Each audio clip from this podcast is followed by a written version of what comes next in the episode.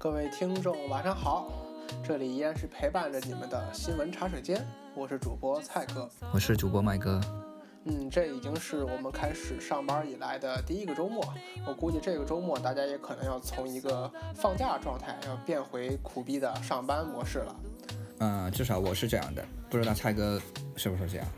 啊，这个礼拜我也挺忙的，因为我已经在这个比较忙碌的这个申请季了。最近这些学校的 deadline 啊，还有一些面试的申请，在陆陆续续向我涌来，也让我挺头疼的。那麦哥，你给我们说说，看这个礼拜咱们想讨论些什么问题呢？啊，这个礼拜我关注了一个是那个房地产的这一块。就是上海这边的那个房地产的那个成交额非常大，然后目前上海那个房价可以说是突飞猛进。然后另外一个是那个科技界的，就是 FBI 跟苹果的一个博弈吧。我相信蔡哥应该也关注了这一块，要不咱们先从那个后面的那一个说起，就是苹果跟 FBI 这一块。嗯，好，那我给大家说说这个苹果这件事儿吧。呃，其实是从去年的十二月要说起。在美国加州的圣伯南蒂诺发生了一起比较严重的恐怖袭击事件，凶手 cad Farouk 和他妻子啊持枪杀死了十四人，重伤了二十二人，引爆炸弹未遂。被警察射杀的凶手 Farouk 留下了一只被密码锁屏的 iPhone 5C。FBI 呢从去年就一直想要破解这只手机，试图在其中找到更多和本次甚至未来恐怖袭击有关的证据。然后，在美国时间的本周二，应该是咱们的二月十七号，一名美国助理法官，呃，对苹果公司下达的裁决，要求了苹果必须配合 FBI 的调查，但配合的方式称得上是贻笑大方，这就是让苹果。去呃想办法破解自己的手机。其实这个案件最关键的是这个 Farrock 这个枪击案的这个凶手，他在手机上开启的有一个功能叫做输错十次密码，自动抹除手机数据，这成了 FBI 破解手机最头疼也最关键的地方。如果其实呢，这个法官的判决呢，只是让苹果去关闭手机上输错十次密码自动抹除数据的功能，而不是让苹果去协助或者主动破解这个密码。之后，FBI 会采取暴力破解的方式，也就是挨个试去呃把这个手机破解。但是呢，呃，苹果呢在呃很快，它的 CEO 提姆库克。呃，专门署名了一个叫《致消费者的公开信》中，然后库克明显的反对这一判决，希望消费者明明白和理解他们的决定。然后这件事情呢，也是呃在目前引起了比较大的争争议。嗯，最新的消息呢是这个包括谷歌的现任 CEO 桑达尔皮柴，他在 Twitter 上还十分罕见的对提姆库克的这个公开信表示了支持。嗯，他指出呢，这些科科技公司呢，应该是打造这些安全的产品，而不是说在后面打开了一个后门。然后呢，也有一个很有意思的事情，就是说国外的一家防火墙的，也就是杀毒软件的厂商叫麦克菲。然后呢，他的这个缔造者啊，CEO 可能不被大多数人所为之啊，他也成立一个党派，叫做网络党，叫做 Cyber Party。他的一个创建人，他致力要进行呃选举下一届美国总统。然后呢，这个人叫 John McAfee，他说他愿意免费替 FBI 破解这个 iPhone 5C，时限是三周，如果失败，将在电视节目上直播吃鞋。我觉得后来这个后续的发展已经远远超出了大家原本对于这个事件的讨论。那麦哥，那咱们说回这件事儿哈，你觉得苹果它该不该为 FBI 进行破解？呃，如果单纯像你刚才说的。仅仅是破除它那个十次，就是那个输错密码，就会导致结束啊删除所有数数据的这么一个技术的话，就协助那个 FBI 去做的话，我觉得这是可以的。但是超过这个一个范围的话，我觉得是不行的，因为因为因为它那个你仅仅是协助他把那个最很基本的一个门槛给给破解了。我相信这对苹果公司来说并不是很大难度的。我个人的看法是，我觉得苹果应该协助 FBI 对 iPhone 进行解锁。哎，这一点啊，麦哥，我和你的态度相反。我觉得苹果作为一家公司来说，无论它是被法官裁决强制性必须要协助 FBI，还是怎么样，他们都不应该去协助 FBI 破解自己的产品。我觉得大家应该还记得当时的 iCloud 艳照门，至今苹果都不承认那是 iCloud 这么的的一个问题，都是呃，它可能由于用户自己密码设置过于简单等等，而跟它的系统和安全性是完全没无关的。呃，我不知道大家还记不记得这个事情？呃，无论那件事情的结果到底指不指向苹果公司，但是我觉得作为一家卖产品的公司。他总不能说在我的产品上留有一个后门，当你和你的家人，比如说在视频通话，或者说你在远程打电话，告诉你的家人，哎，你的银行卡密码是多少？你的游戏账号密码是多少？你的比如说重要一点的，比如说炒股票的那个账号密码是多少的时候，如果这时候苹果开启了它的后门，它在后后台窃取了你的信息，发回给它的总部的话，我觉得任何消费者都不愿意看到这样的事情。而苹果如果这样干的话，无疑是搬起石头砸自己的脚。嗯，就是说它那个商业力，按你这么说的话，就是它目前来看，如果它协助 FBI 解码了那个 iPhone 的话，对它的那个商业利益是造成损害的，可以这么理解吗？对对对，我是这个意思。我的看法是，因为因为我我之前也看了相关的一些报道，它其中有一个关键点就是在于苹果。公司协助 FBI 去做这个事的时候，他是要得到法官的一个法令的。所以说后期的话，如果还有这样的事情发生的话，就是说很大可能啊，因为有了第一次有先例的话，后期还可能有这样一个事情的发生。但是这样的一个动作，这样的一个行为，需要在得到法官法令的前提下才能够进行。我觉得这个是既考虑到了那个从。呃，国家安全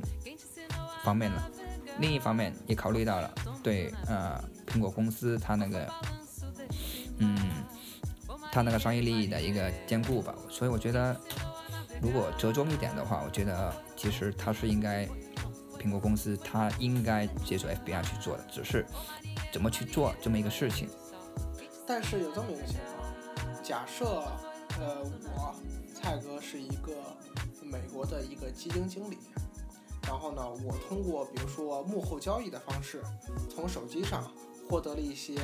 呃小道消息，能让我比如说把股价炒得高高的，从而在以以从而在这里谋取私利，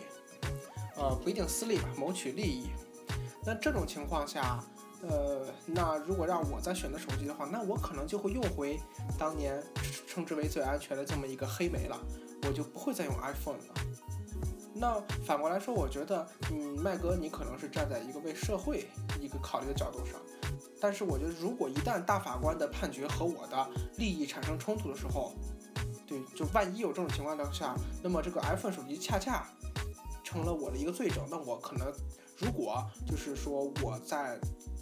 做这些，比如说在河边走路的这些事情。那总会有失邪的时候啊！一旦失邪之后，反而他就会，呃，去去去去怎么说呢？去成为了帮助法官来这个陷害我的这么一个，不一定陷害吧，来危害我自身利益的这么一个道具。要我的话，我绝对处理，呃，处理比较严肃的事情的话，我可能不会用 iPhone。就是站在你作为一个用户的角度来看的话，你是不支持这样一种行为的。如果苹果它这样做了，OK，你就不会再使用苹果相关的一些信息，就是你会对苹果它的产品的安全性产生一个怀疑，是吧？对对，可能之前，比如说，我觉得不能，我我要对我来说，我可能不会单单纯的因为这一件事情而去改变用 iPhone 的这么一个习惯啊。但是我对它的信任会慢慢的降低，那我会转而，比如说对黑莓这些已经快要死掉的厂商，反而会对它的或就是唤起了信任，因为黑莓被目前也是公认为呃最安全的手机嘛。那如果我要处理重要事情的话呢，我肯定会优先选择黑莓。因为一旦有有就比如说苹果公司一旦有一次帮助 FBI 去破解的话，那么肯定很难说不会有第二次、第三次、第四次。其实我看我们看到就是这个事情发生之后呢，嗯，美国政界的态度基本就是支持必苹果必须得协助 FBI 去开展相关的一些工作。但是呢，从美国的科技公司来看的话，普遍来看啊，基本都是一边倒。导向苹果的，就是力挺苹果的。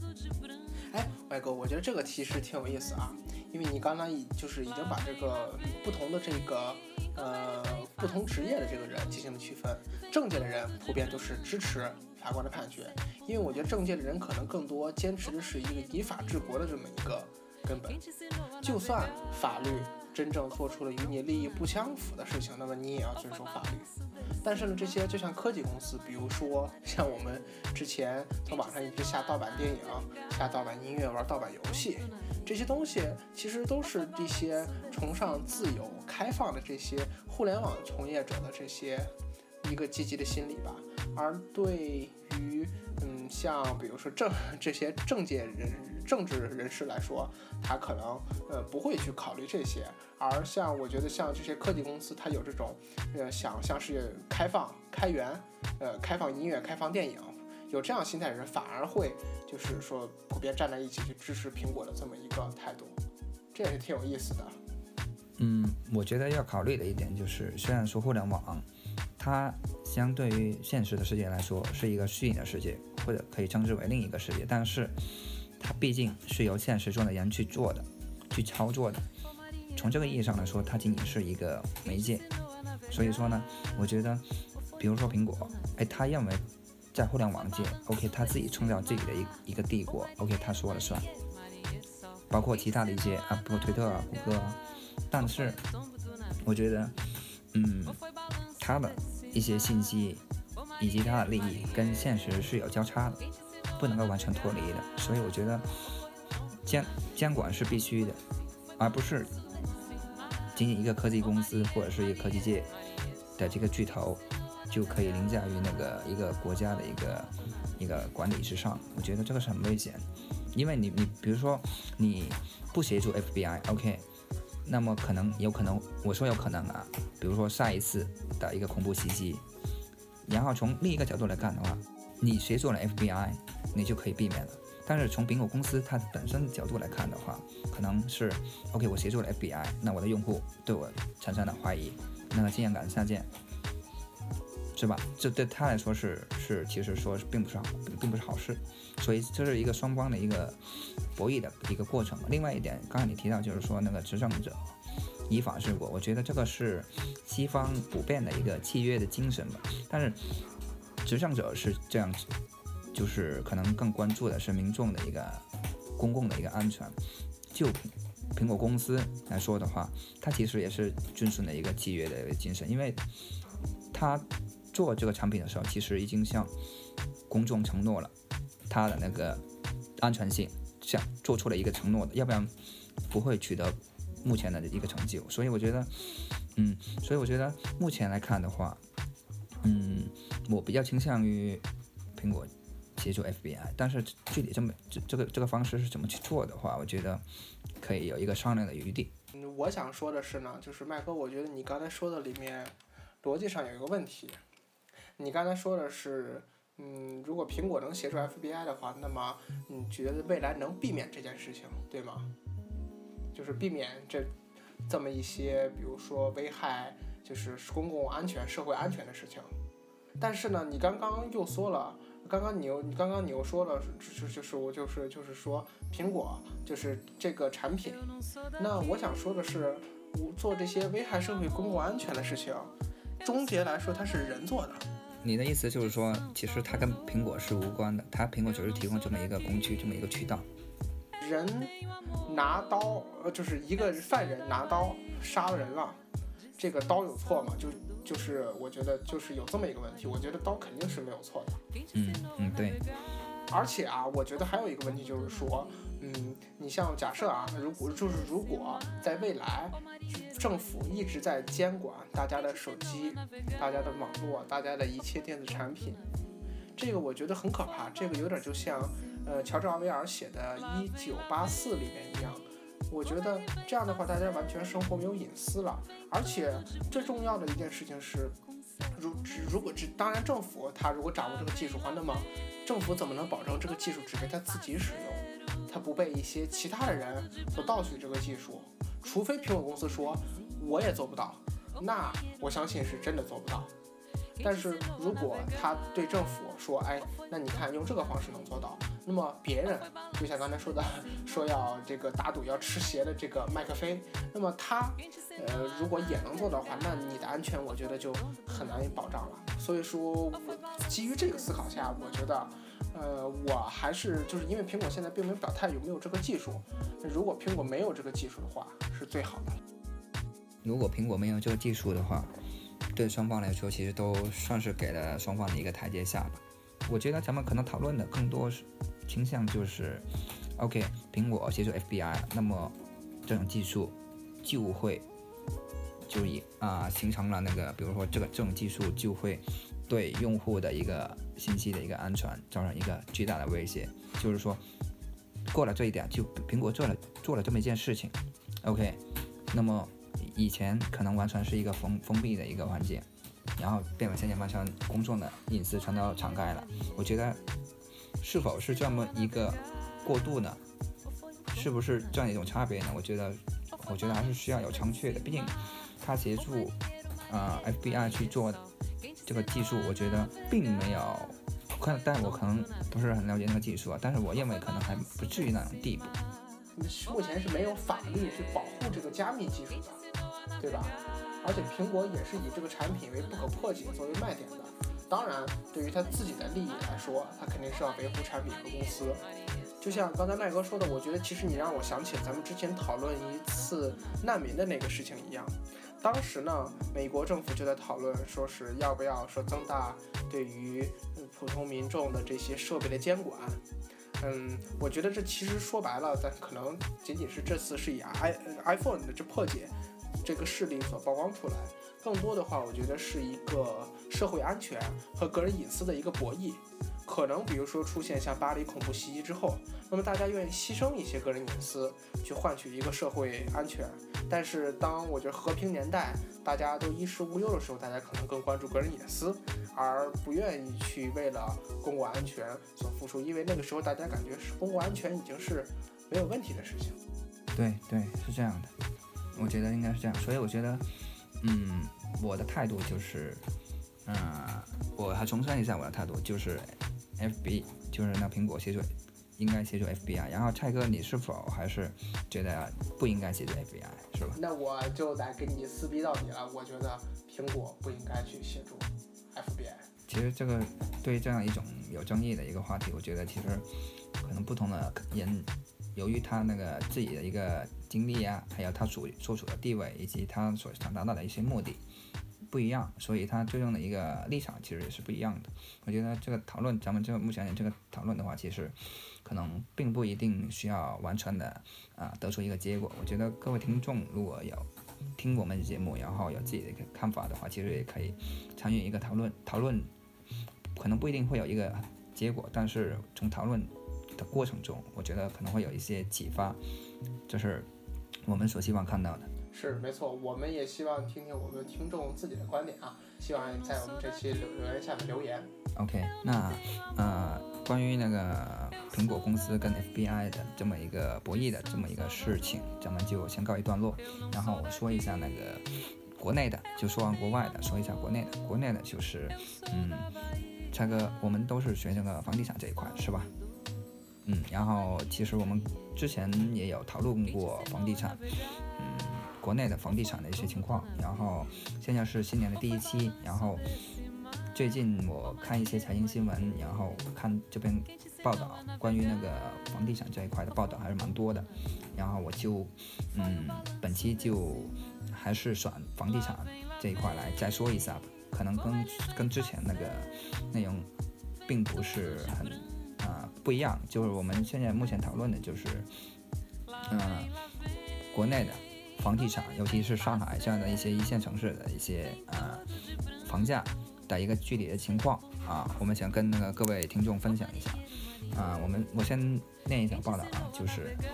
二零幺五年呢是那个上海的一手二手房的成交井喷，总成交额超过一点四万亿，成为全球第一。整体上看来的话，嗯，这一个势头是相当的猛的。我们看一下那个，二零幺五年，上海、北京、天津、纽约、香港他们的一个对比。上海呢，居首的是上海，成交额是一点四四六二亿美元，然后万万亿美元啊，就是呃一万四千四百六十二亿。然后北京的话就第二位的，北京是七千八百，就也就是说呢，北京的那个成交额是上海的，可以说是百分之五十。然后。排第三的是天，嗯，排第三的是应该是香港吧？啊，我看到的是香港，啊，是四千一百多。然后纽约的话才两千五百亿美元。我们知道这个美国这个房价跟国内的相比，确实可能，呃，还是蛮低的啊。然后它纽约跟天津的那个成交，啊，房地产那个成交金额是基本持平。有一这么一个报道啊，就是有一个上上海的一个业主，就是说他买房之后买崩溃了，为什么呢？因为他付了三次的一个意向金，就是我们知道可能买房的时候会有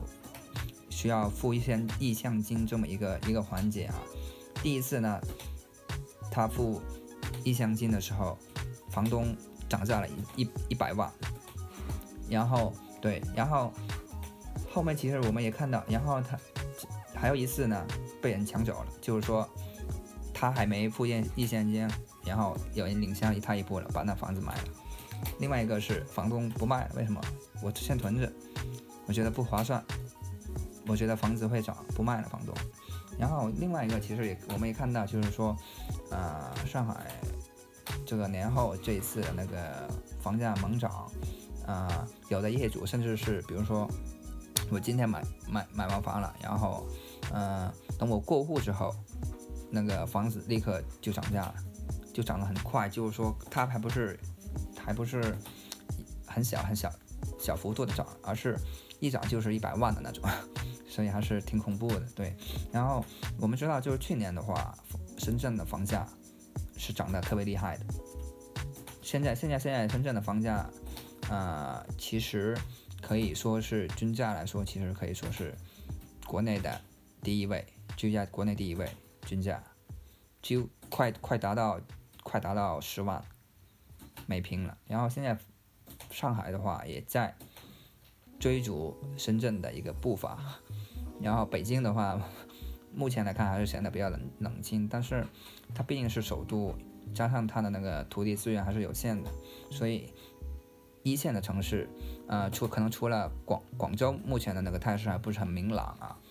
像北京、上海、深圳这样的一个一线城市，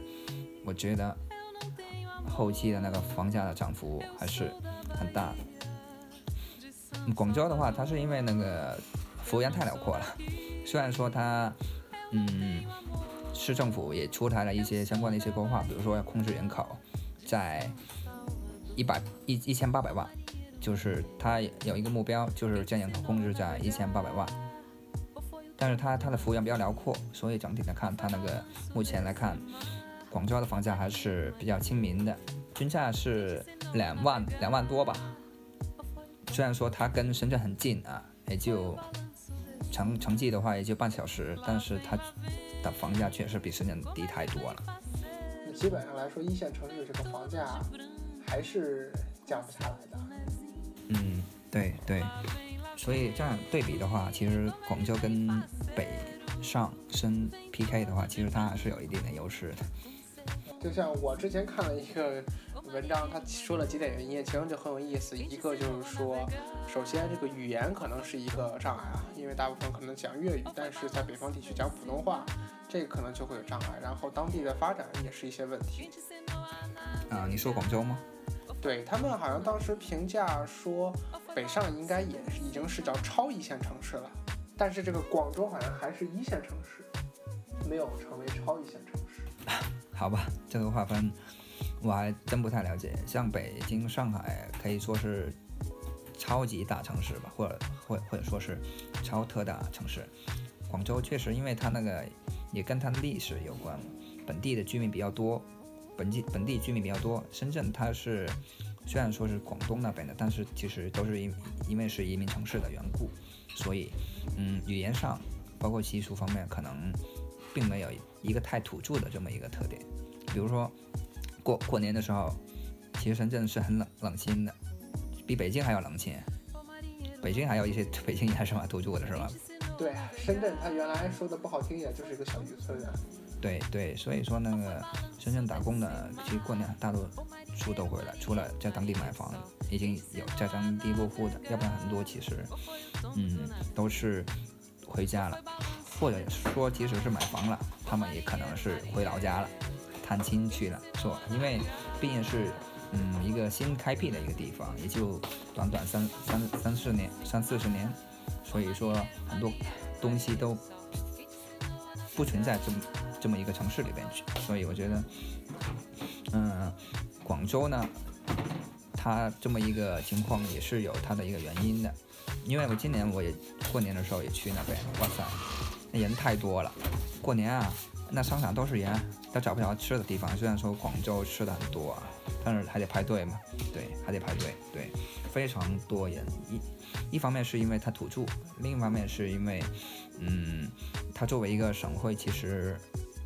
它那个消费水平并没有深圳的那么高，因为因为在珠三角的话，也就广州跟深圳还算是一个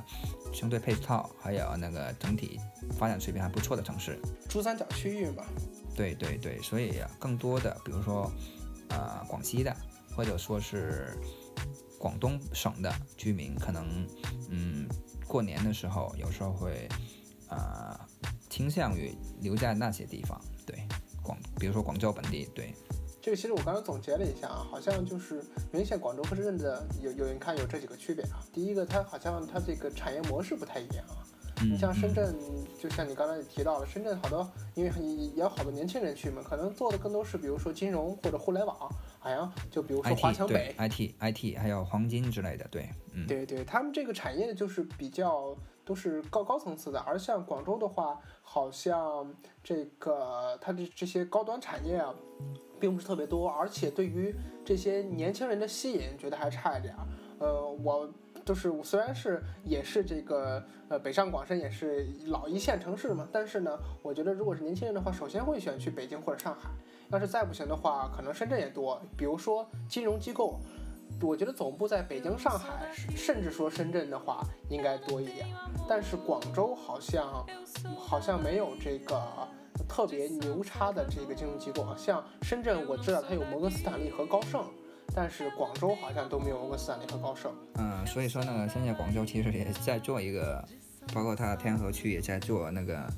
招商引资，引的就是。总部经济就那些大公司的总部，但是目前来看的话啊，至少目前来看还是比较少的。那咱们说回房子这一块啊，对对，嗯啊，说回房子这一块儿，其实呢，前段时间也有一个新闻比较火，就是说把首付降到了百分之二十。我觉得这是也是中央政府在放一个明确的信号，他想赶紧把这些大库存消化掉。这个首付之前是百分之二十五，是吧？各个商业银行可以酌情去去根据那个自己自身的一个情况给你这么一个度，但是啊，除了四个城市以外，就是我们刚才所说的一线城市。对，对，所以说一线城市的那个房价其实嗯还并不是放那么开。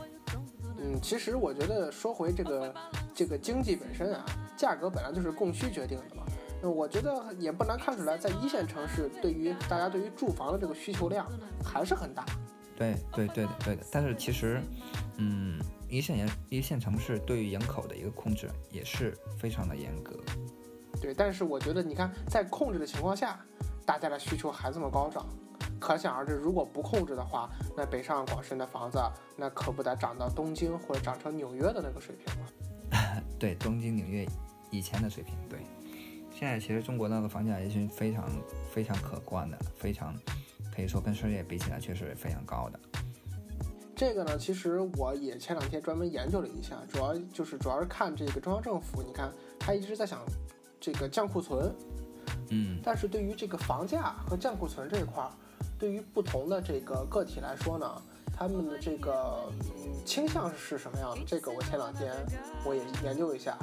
首先，对于开发商来说啊，我觉得开发商呢，他在找一个平衡点，它并不存在，比如说我就想多卖出去，或者说是降不降房价。这个呢，里面因为有很多其他因素，比如说，如果这个我开发商要破产，那我在破产边缘的，那我降了价也没有用，因为我降了价也不会有人来买，对吧？但如果我仅是负债高的话，那么我不降价的话，但是我比如这些房子价格还还摆在那儿呢，对于卖八千的房子和卖一万的房子，整个这么多套加起来之后，那么它这些抵押融资的这个额度它就不一样了。对吧？我觉得这个也牵扯到了银行。我银行当然是希望开发商通过这个降价等手段，赶紧把这些房子快卖出去，保证这些开发商来还款。因为开发商他的不可能有足够的钱来做这些，都是通过银行的杠杆来做的嘛，对吧？但是银行又不希望自己手上的这些抵押品贬值贬得太厉害。如果它降价降得太厉害的话，那那么它这些抵押品就会贬值的飞快。嗯，对你说的这一点，其实就是，如果要销量比较增增长的话，OK，那你的价格就得下去。对对对，嗯，你你这是一个假设的前提啊。至于它成不成立，这个还不好说。但是我们可以看，对，我们可以看到的是，各方正在，特别尤其是中央政府，也也其实他是想找一个比较啊均衡的一个一个一个点吧。嗯，说到这个，我想说说啊，我觉得中央政府啊，他仅仅是想希望在这以前，包括之前零三年吧投的那四万亿，想让这些钱活动起来，并不想呃让他一直困在房地产这儿，因为房地产这儿这现在已经困了大量的资金，他进他他进去的话，他也出不来钱，所以说非常非常的尴尬，他希望快点把这些钱挪出来，好投资到其他的实体产业那儿。啊，我觉得呢，对于中央政府来说啊，暴涨暴跌啊。其实都不太无所，都是无所谓的。但是主要最后从房地产出来的资金别再流回房地产就好，主要能整合让这个经济形势流动起来就好。这是我的观点。我觉得你理想的那种，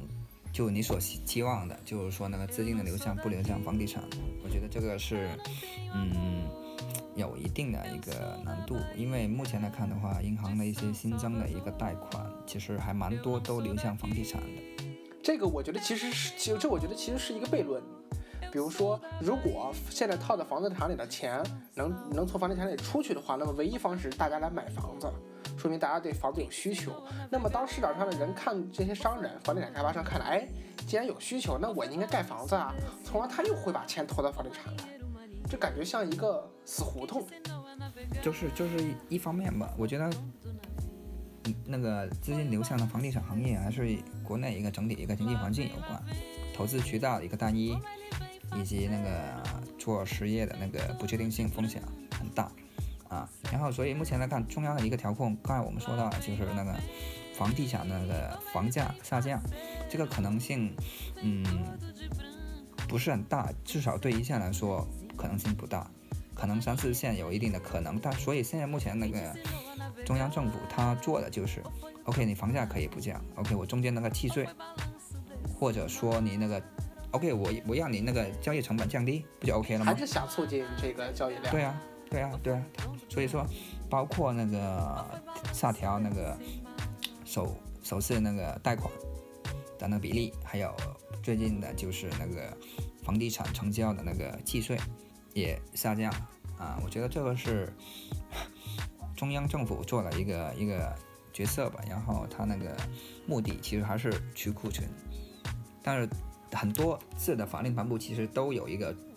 需要区别的，就是除外就是一线城市。所以现在中国中国现在这个发展发展，啊，嗯，很不均衡。对，因为很因为其实一个城市里的房价其实可以看出一个城市它那个。发展的一个水平，可以这么说，笼统的可以这么说。嗯，这个其实呢，我就想说说，刚才咱们说了中央政府，那么明显除去一线城市这些地方政府，他的想法和中央政府，我那天的思考结果是完全不一样的。因为地方政府他什么，他想赶紧把这些没有消化完的都赶紧消化掉，他是希望去库存的，但是他又不希望能降房价。因为一旦降房价之后，那么原来这些开发商欠政府的钱很可能就要还不上，那么他自己相当于把自己的饭碗给砸了，这种的话就非常的尴尬。那我再说完最后一个吧，我想说的是刚才这几方都分分析完了，还剩一个没说，就是这个消费者。我觉得消费者啊根本不关心什么库存之类的，他只希望房价降，而且呢也一定是要说在自己呃买房子之前，房价要要这个降要降。如果自己买了房子呢，房价必须要涨。库存关自己什么事情？反正不满意我就去砸售楼部。就是，呃，OK，我可以买房，但是买完你不要给我降，OK，对然后我不能吃亏最好最好我买的时候你降了，OK，我以降低的一个价格，啊、当然这是很正常的一个一个观点，因为消费者毕竟从他自身利益出发的话，我觉得这是相当正常的。但是我觉得，其实啊、我们说了这么多，就包括消费者以及开发商以及银行以及中央政府，他们的立场不一样，就像我们之前讨论的那个那个那个问题那个问题一样，我觉得更多是在各方做一个博弈吧。OK，都或者说是妥协。所以说，目前中国那个房地产市场的话，其实有很多的力量在在怎么说呢，在博弈，然后在相互的一个呃做一个一个斗争或者说是妥协这么一个东西。所以说，目前来看，中国的房地产是发展的，我觉得很畸形，确实很畸形。对，你你想哪有除了比如说像香港的一些公屋啊，还有新加坡的一些公屋啊，这样的一些啊、可能是以前遗留下来的一些政策以外，有哪一些国，比如说像自由市场的一些国家，政府有这么大力度去干预一个一个行业的一个发展，我觉得还是挺挺那个。这个其实说回去还跟最早说的这个税制改革有关系，因为地方政府的税收来源只能通过这个方式来来这个进行，所以说导致中央政府想做一些真正为民这个为民好，想把经济这个恢复起来这个方式，可能执行到下面之后，地方政府往往却不配合，这个事情就挺尴尬的。所以说，其实房地产啊，要未来再发展的话，嗯，反正对于我来说，可能我的水平不够，我觉得，嗯，要未来再发展的话，还得需要一些比较独特的政策，既要把这些库存消化掉，也要去把房价稳定下来。但是我觉得房地产还是要发展的，因为房地产，你看建一个房子，它要促进多少个产业？交通运输这些基础材料，像最近这些产能过剩的钢铁行业，都可以把它消化掉嘛，对吧？但就恰恰尴尬的是，现在咱们国内的这个人口出生率也降低了，对房子的需求也不是那么高了。我看国家也比较着着急，也在促进二孩啊，再等等一系列的方式。嗯嗯，对对，所以说目前来看，这个房价这个问题非非常复杂，我觉得是非常复杂。那么，如果我们的听众呢，对于这个房价有什么看法呢？也可以在我们的节目下面跟我们留言，也分享分享你对这个房地产以及中国未来这段经济的发展形势有什么观点。嗯，对，呃，各位听众可以通过收听我们的那个节目进行一个讨论与互动，然后非常感谢大家在新的一年收听我们的第一期节目。啊，这已经是第二期了，这是工作上班以来的哦第一期。哦，工作上班以来的第二第一期啊，OK，那今晚先到这里吧。好的，那行，那谢谢各位的收听。如果你喜欢我们的节目呢，就希望点一下点一下订阅这个字，这样你可以在第一时间最快的收听到我们节目。当然了，如果你有想对我们说的，无论是夸我们的还是骂我们的，也都非常欢迎大家在下面留言。碰到合适的，我们也可能会在节目里念你的留言哦。不过大家的留言我们真真的都会一一看到的，然后也会积极地和大家互动。嗯，那么今天晚上就先到这里吧。那么各位晚安。各位晚安，再见。拜拜。Ô marinheiro, marinheiro, quem te ensinou a navegar?